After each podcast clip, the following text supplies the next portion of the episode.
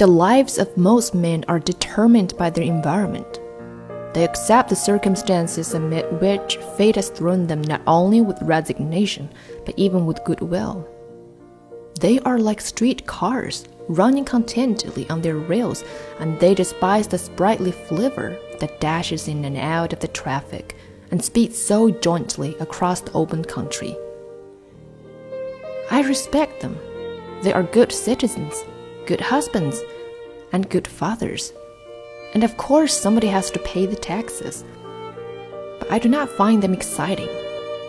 I am fascinated by the men, few enough in all conscience, who take life in their own hands and seem to mold it to their own liking.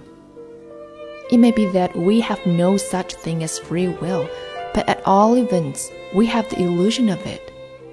At a crossroad, it does seem to us that we might go either to the right or the left, and the choice once made, it is difficult to see that the whole course of the world's history obliged us to take the turning we did.